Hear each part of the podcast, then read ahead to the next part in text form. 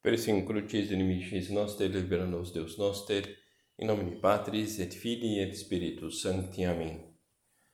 Meu Senhor e meu Deus, creio firmemente que estás aqui, que me vês, que me ouves. Adoro-te com profunda reverência. Peço-te perdão dos meus pecados e graça para fazer com fruto esse tempo de oração. Minha Mãe Imaculada, são José, meu Pai e Senhor, meu anjo da guarda, intercedei por mim.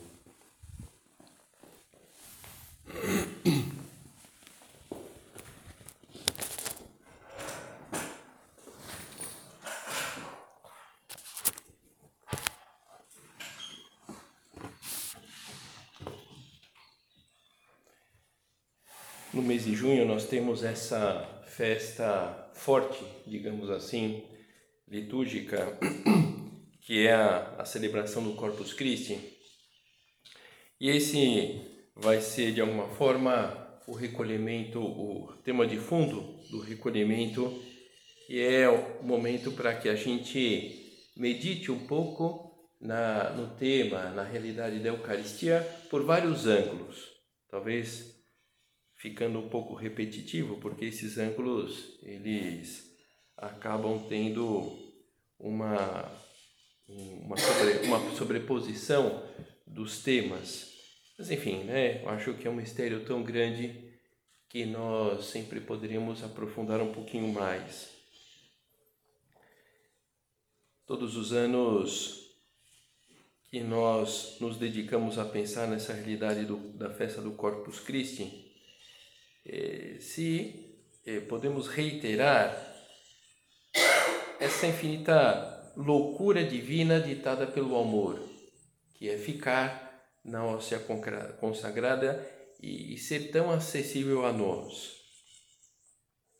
E digamos assim, essa loucura divina ditada pelo amor, uma loucura premeditada, manifestada no momento em que Jesus pronuncia propriamente o discurso sobre o pão da vida mas algo que de alguma forma, ao longo da história da salvação, foi anunciada essa realidade. O discurso do pão da vida, que está no capítulo 6 do Evangelho de São João, e é uma, para dizer de uma, de uma forma, é uma passagem eletrizante. Pelos, pelas luzes e sombras pelos contrastes e, lógico, pela vivacidade daquilo que Nosso Senhor quer revelar naquele momento. Começa o discurso com o episódio da primeira multiplicação dos pães e dos peixes. Sem dúvida alguma, até mesmo nós, né, que já lemos tantas vezes essa passagem, creio que, que continua mexendo conosco à medida que a gente se coloca nessa cena tão espetacular. E um fato como esse alvoroça o povo que mais do que nunca vai atrás de Jesus em busca de ajuda.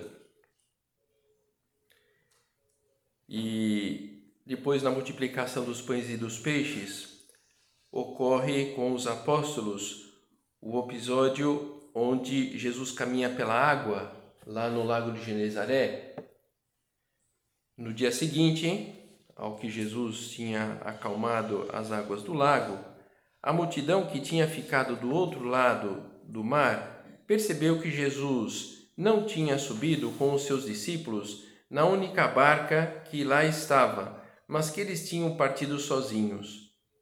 Nesse meio tempo, outras barcas chegaram de Tiberíades, perto do lugar onde tinham comido pão depois de o Senhor ter dado graças. E reparando a multidão que nem Jesus nem os seus discípulos estavam ali, entrou nas barcas e foi até Cafarnaum à sua procura. Digamos, né? Cafarnaum era uma base de pregação de Jesus. Encontrando na outra margem do lago, perguntaram-lhe: Mestre, quando chegaste aqui? Porque Jesus não tinha saído com os apóstolos na barca. Jesus tinha ficado e Jesus pressente que os apóstolos estavam passando por uma dificuldade e chega, digamos assim, milagrosamente até o barco e depois eh, o barco atraca lá em Cafarnaum com Jesus. Mas como assim, né? Jesus não sai, ficou lá, não sai com os apóstolos. Como que chega com os apóstolos? Alguma coisa aconteceu aí, né? E eles perguntam e Jesus dá uma desconversada. Buscais-me, buscais-me, não porque vistes os milagres, mas porque comestes dos pães e ficastes fartos. Trabalhai não pela comida que perece, mas pela que dura até a vida eterna, que o Filho do Homem vos dará. Pois nele Deus Pai imprimiu o seu sinal. Então, mesmo de tudo o que aconteceu, de terem se fartado dos pães e peixes entregues por Jesus, continuam pedindo mais milagres. Que milagre fazes tu para que o vejamos e creiamos em ti? Qual é a tua obra? Puxa vida, né? Eu já multipliquei pães e peixes, eu andei pelas águas, mais ainda. Nossos pais comeram o maná no deserto, segundo o que está escrito: Deu, deu-lhes de comer o pão vindo do céu. Em verdade, em verdade vos digo: Moisés não vos deu o pão do céu, mas o meu Pai é quem vos dá o verdadeiro pão do céu, porque o pão de Deus é o pão que desce do céu, que desce do céu e dá vida ao mundo. Então, de fato, aqui Jesus começa a entrar propriamente no, no conteúdo central do pão, do discurso do pão da vida, e começa falando do maná. De fato, Deus Pai quem promove o maná, uma forma de ajudar o povo judeu a se alimentar. E aí Jesus faz essa relação. O maná que desce do céu, a Eucaristia, um pão vivo, um pão do céu que dá vida ao mundo. A Eucaristia é um pão vivo, um pão divino, porque lá está Cristo, um pão do céu que dá vida ao mundo, a vida, mantém as pessoas, pela graça do sacramento, unidas a Deus, fortalecidas nas suas batalhas, e, e creio que todos queremos isso, queremos essa fortaleza para realizar aquilo que é, é bom, aquilo que de bom que nós desejamos. Disseram-lhe: Senhor, dá-nos sempre deste pão. E aí Jesus aproveita essa abertura para avançar um pouquinho no discurso do pão da vida. Um, um discurso, nesse momento, relativamente acessível e alentador, digamos assim, um, um discurso é, poético. E quando nós conhecemos a história por completo, nós vemos que Jesus não estava fazendo poesia, Jesus estava fazendo, falando de uma realidade, mas naquele momento é, é, podemos talvez encarassem ainda com uma certa poesia da parte de Jesus. Eu sou o pão da vida. Aquele que vem a mim não terá fome, e aquele que crê em mim jamais terá sede. Mas já vos disse: vós me vedes e não credes. Todo aquele que o Pai me dá virá a mim, e o que vem a mim, não o lançarei fora. Pois desci do céu, não para fazer a minha vontade, mas a vontade daquele que me enviou. Ora, esta é a vontade daquele que me enviou, que eu não deixe perecer nenhum daqueles que me deu, mas que o ressuscite no último dia. Esta é a vontade de meu Pai, que todo aquele que vê o Filho e nele crê, tenha a vida eterna, e eu ressuscitarei no último dia. Então Jesus, pouco a pouco, vai avançando até onde quer chegar e, e, e isso começa a incomodar as pessoas. Nosso Senhor está insistindo em torno de um tema é, que é, alguma coisa ele quer transmitir, não é propriamente uma poesia. Talvez é, as pessoas começam a intuir que não estavam que Jesus não estava falando de maneira metafórica, de maneira figurada, de maneira poética. Murmuravam então dele os judeus, porque dissera: Eu sou o pão que desceu do céu. Jesus estava subindo altas alturas do seu discurso, não estava batendo com a vida do homem simples que estavam acostumados. E perguntaram: Porventura não é ele, Jesus, o filho de José, cujo pai e mãe conhecemos? Como, pois, diz ele, desci do céu? Então, puxa, aquilo que parecia uma conversa, um discurso bonito, poético, se começa a ver que Nosso Senhor está insistindo muito naquilo e, e começa a, a passar de presunçoso diante daquelas pessoas. Como, pois, diz ele desci do céu? Não é ele o filho de José, cuja mãe a conhecemos?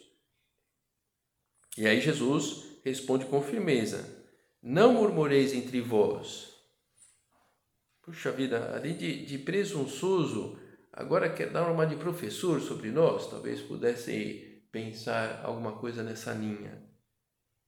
Ninguém pode vir a mim se o Pai que me enviou não o atrair, e eu hei de ressuscitá-lo no último dia. Está escrito nos profetas: todos serão ensinados por Deus. Assim, todo aquele que ouviu o Pai e foi por ele instruído, vem a mim. Não que alguém tenha visto o Pai, pois só aquele que vem de Deus, esse é que viu o Pai. Em verdade, em verdade vos digo: quem crê em mim tem a vida eterna. Eu sou o pão da vida. Vossos pais no deserto comeram maná e morreram. Este é o pão que desceu do céu, porque não para que não morra todo aquele que dele comer. E aí chega o ápice, digamos assim, do discurso, o momento de Jesus fazer de maneira explícita a sua grande revelação.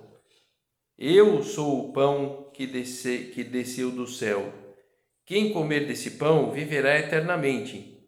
E o pão que eu hei de dar é a minha carne para a salvação do mundo. A essas palavras, os judeus começaram a discutir, dizendo: Como pode esse homem dar-nos de comer a sua carne? É razoável, né?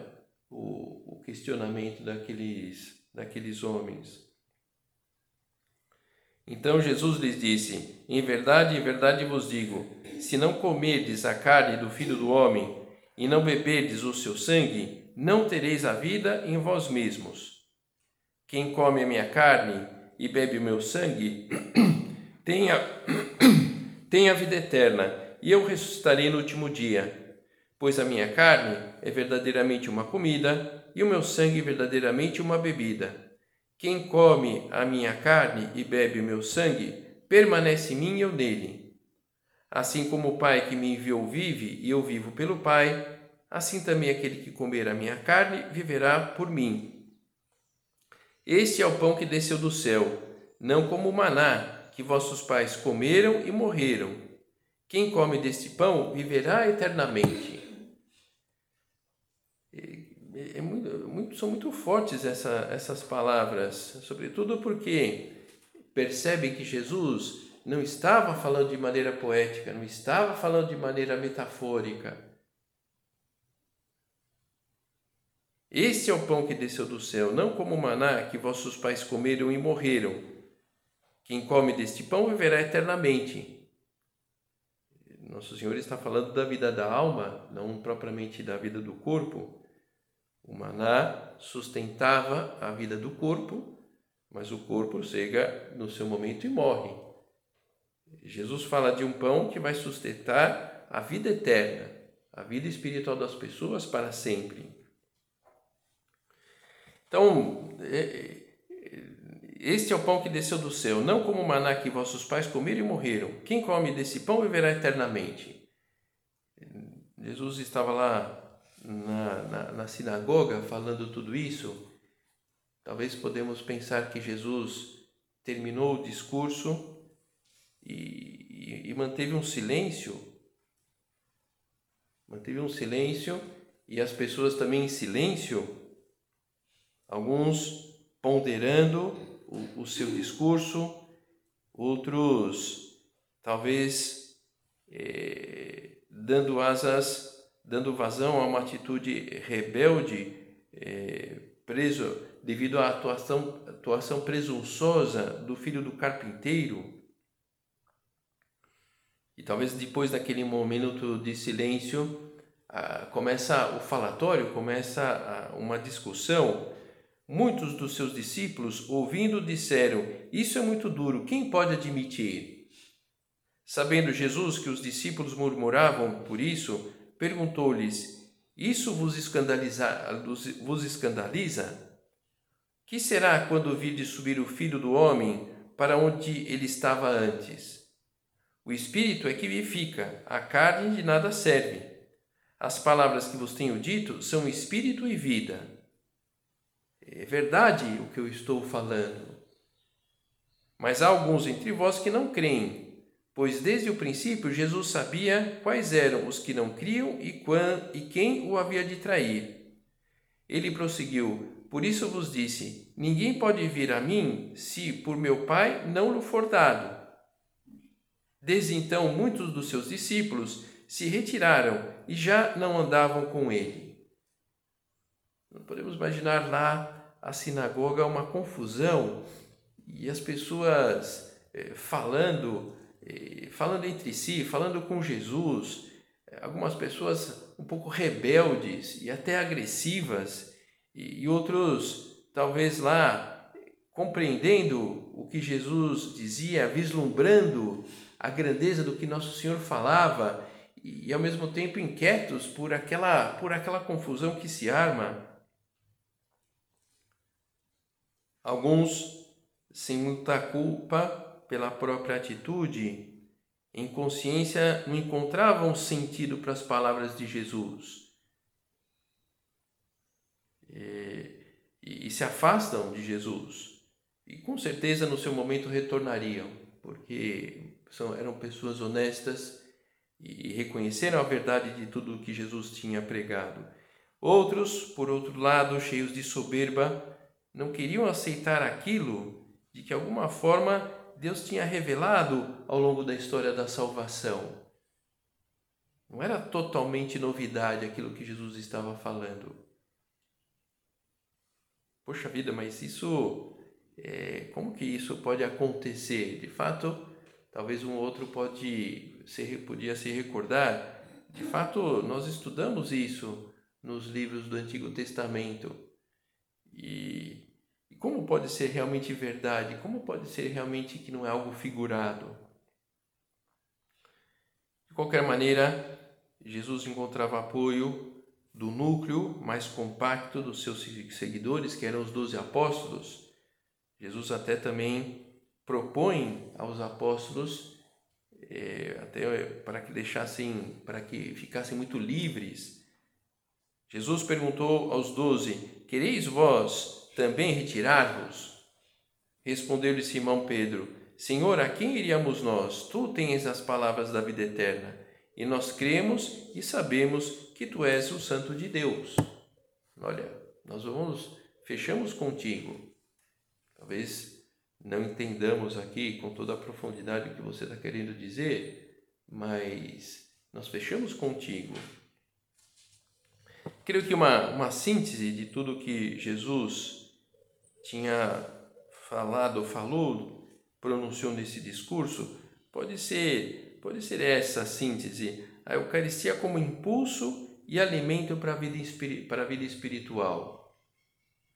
Impulso no sentido de iniciativa e, e alimento no sentido de, de, de, de persistência naquilo que aquele impulso nos moveu.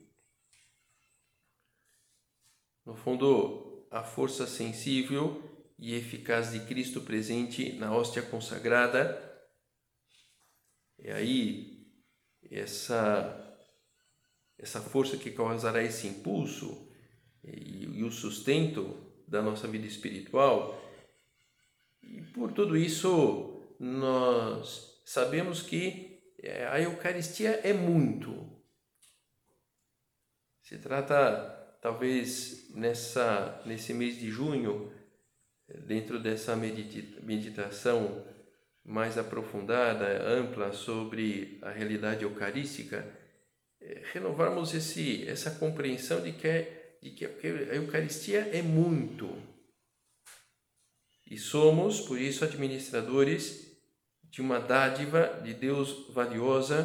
Por isso é razoável que nós façamos um pouco de exame sobre a forma com que nós estamos lidando com esse bem. Para já, um empenho por comungar bem, tratar bem, melhor, que nós possamos a Jesus sacramentado. Qual tem sido o nosso grau de envolvimento com a ideia, a postura de fazer companhia a Jesus no sacrário? De alguma forma, ontem na meditação, essa ideia saiu várias vezes, é, é, meditando sobre a, a devoção eucarística do nosso Padre. Vir efetivamente com a cabeça, com o coração, com as próprias pernas, até aqui ao oratório, a uma igreja, e nós passamos e, e fazemos uma, uma pequena visita para estarmos, fazemos uma breve companhia a Jesus no sacrário. O que temos aproveitado para dizer a Ele nesses momentos? Geralmente quando nós acompanhamos essas primeiras essas pessoas que vão fazer a primeira comunhão, seja criança, seja adulto, esse essa pergunta sempre aparece, padre, que que a gente diz quando recebe Jesus no sacrário? Quando recebemos Jesus na comunhão? É uma pergunta interessante e a resposta, a resposta mais adequada é essa, né? Nós dizemos o que queremos, o que quisermos. Não tem o que dizer na, na, quando nós recebemos Nosso Senhor sacramentado, porque é alguém que, que está chegando lá a nós, que está conosco. De qualquer maneira, precisa ser uma postura de quem está convencido, convencida de que alguém no sacrário, na hóstia após a consagração, Nosso Senhor está ali.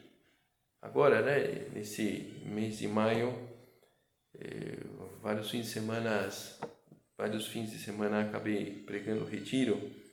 E essa vez aconteceu uma coisa que não, não acontecia, né? Que é, mais ou menos no meio do sábado, sobretudo com a pregação muito centrada no, no, no sacrário, puxa vida, será que ontem, ontem eu pus uma hóstia realmente no sacrário?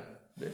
Será que não, será que não esqueci? Está lá só um simbório, a gente está fazendo uma idolatria aqui, né? Enfim, nenhum desses dias aconteceu, né? De fato tinha lá reservado, né, Jesus sacrário. Porque é isso, é? Não, não, não, é uma, não é uma realidade figurada, não é uma representação. E quando nós lutamos para comungar bem, para tratar bem Nosso Senhor, a missa diária ganha outra tonalidade bem diferente de um clima rotineiro que pode acabar entrando em uma atividade que realizamos habitualmente. Vamos realmente ao céu quando vamos à missa. Isso é verdade a respeito de toda a missa de que participamos, independentemente da qualidade da música ou do fervor da homilia. Não é questão de aprender a ver o lado brilhante de liturgias desleixadas não se trata de adotar uma atitude mais caridosa para com vocalistas desafinados. Trata-se de algo que é objetivamente verdade, algo tão real quanto o coração que bate dentro de você. A missa, e quero dizer toda a missa, é o céu na terra. O céu na terra, não simplesmente pela liturgia caprichada, por um sacerdote piedoso que celebra, mas porque está presente na missa o próprio Deus, o céu na terra, que se dá quando nós transformamos um canal da graça, nós nos transformamos em canal da graça para que outras pessoas também tenham acesso a Cristo.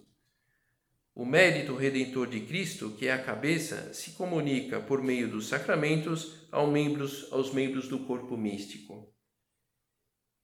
E quando se celebra o principal dos sacramentos, a Eucaristia, é Cristo mesmo quem se comunica conosco, a fonte de todas as graças.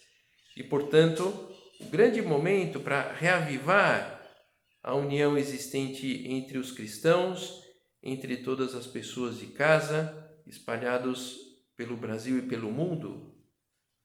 Então, o que eh, une, em primeiro lugar, a, a todos nós, esse mesmo Jesus sacramentado que nós comungamos. E se podemos dizer é a grande fonte de unidade na igreja e na obra, nós estamos todos, todas olhando para, para, para, para o mesmo, para a mesma pessoa. Graças a Deus na obra, por ser de verdade uma grande família com vínculos sobrenaturais, vivemos de forma, forma particular a comunhão dos santos, que o mundo possa contemplar atônito um espetáculo de concórdia fraterna e diga de nós, como dos que gloriosamente nos precederam, vede como se amam. Então, amam por quê? Porque todos amam o mesmo. E o que mais agrada aquele mesmo que todos nós amamos é que nos amemos entre nós. Somos todos irmãos, com uma fraternidade que tem origem em Deus Pai. Somos todos filhos de Deus, filho no filho, pelo filho, presente na hóstia consagrada. E quando nós somos fiéis nos menores detalhes de carinho com Jesus sacramentado, nos unimos ao Senhor e nos unimos aos outros. Porque é, por essa realidade da presença de Cristo na hóstia consagrada, nós, fomos, nós somos contagiados com esse querer como Ele quer. Sobretudo, é, querer como Ele quer as pessoas que o querem. E uma pessoa é, de casa, nós sabemos que quer nosso, nosso Senhor. Pode estar mais ou menos viva essa presença de Cristo na própria alma, mas, mas quer. Uma pessoa que luta para viver bem a sua fé quer estar com o Senhor. Comunhão dos santos, como dizer-te? Sabes o que são as transfusões de sangue para o corpo? Pois assim vem a ser a comunhão dos santos para a alma. Então, a Eucaristia, o próprio Cristo que passa por cada um de nós e nos vivifica, estabelecendo uma união real, concreta, sobrenatural com os demais batizados, sobretudo com os membros da obra. Por esse vínculo de união que, que nos congrega. Então, essa ideia de é, a Eucaristia como algo, é, como algo grande, a Eucaristia é, é muito o céu na terra e, será justamente é, através de Nosso Senhor presente em cada hóstia consagrada que nós nos uniremos a Ele e estaremos unidos, unidas às demais pessoas, especialmente aquelas que vivem o que eh, nós vivemos de maneira mais concreta, essa vocação na obra de Deus. Nossa Senhora não devia estar no discurso lá do Pão da Vida, se estivesse, acompanharia tudo com muita naturalidade, porque ela, na sua união com Deus, conseguiria compreender o que Jesus estava, estava falando. Então vamos pedir a sua intercessão para que apostemos de verdade na presença de Jesus na Eucaristia e que seja uma aposta real, verdadeira, no sentido de é, termos esse desejo de é, união com, com alguém, esse desejo de tratar bem alguém, esse desejo de fazer companhia a alguém.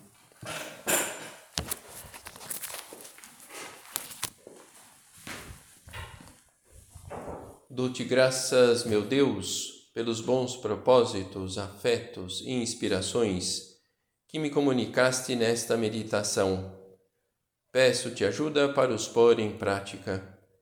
Minha Mãe Imaculada, São José, meu Pai e Senhor, meu anjo da guarda, intercedei por mim.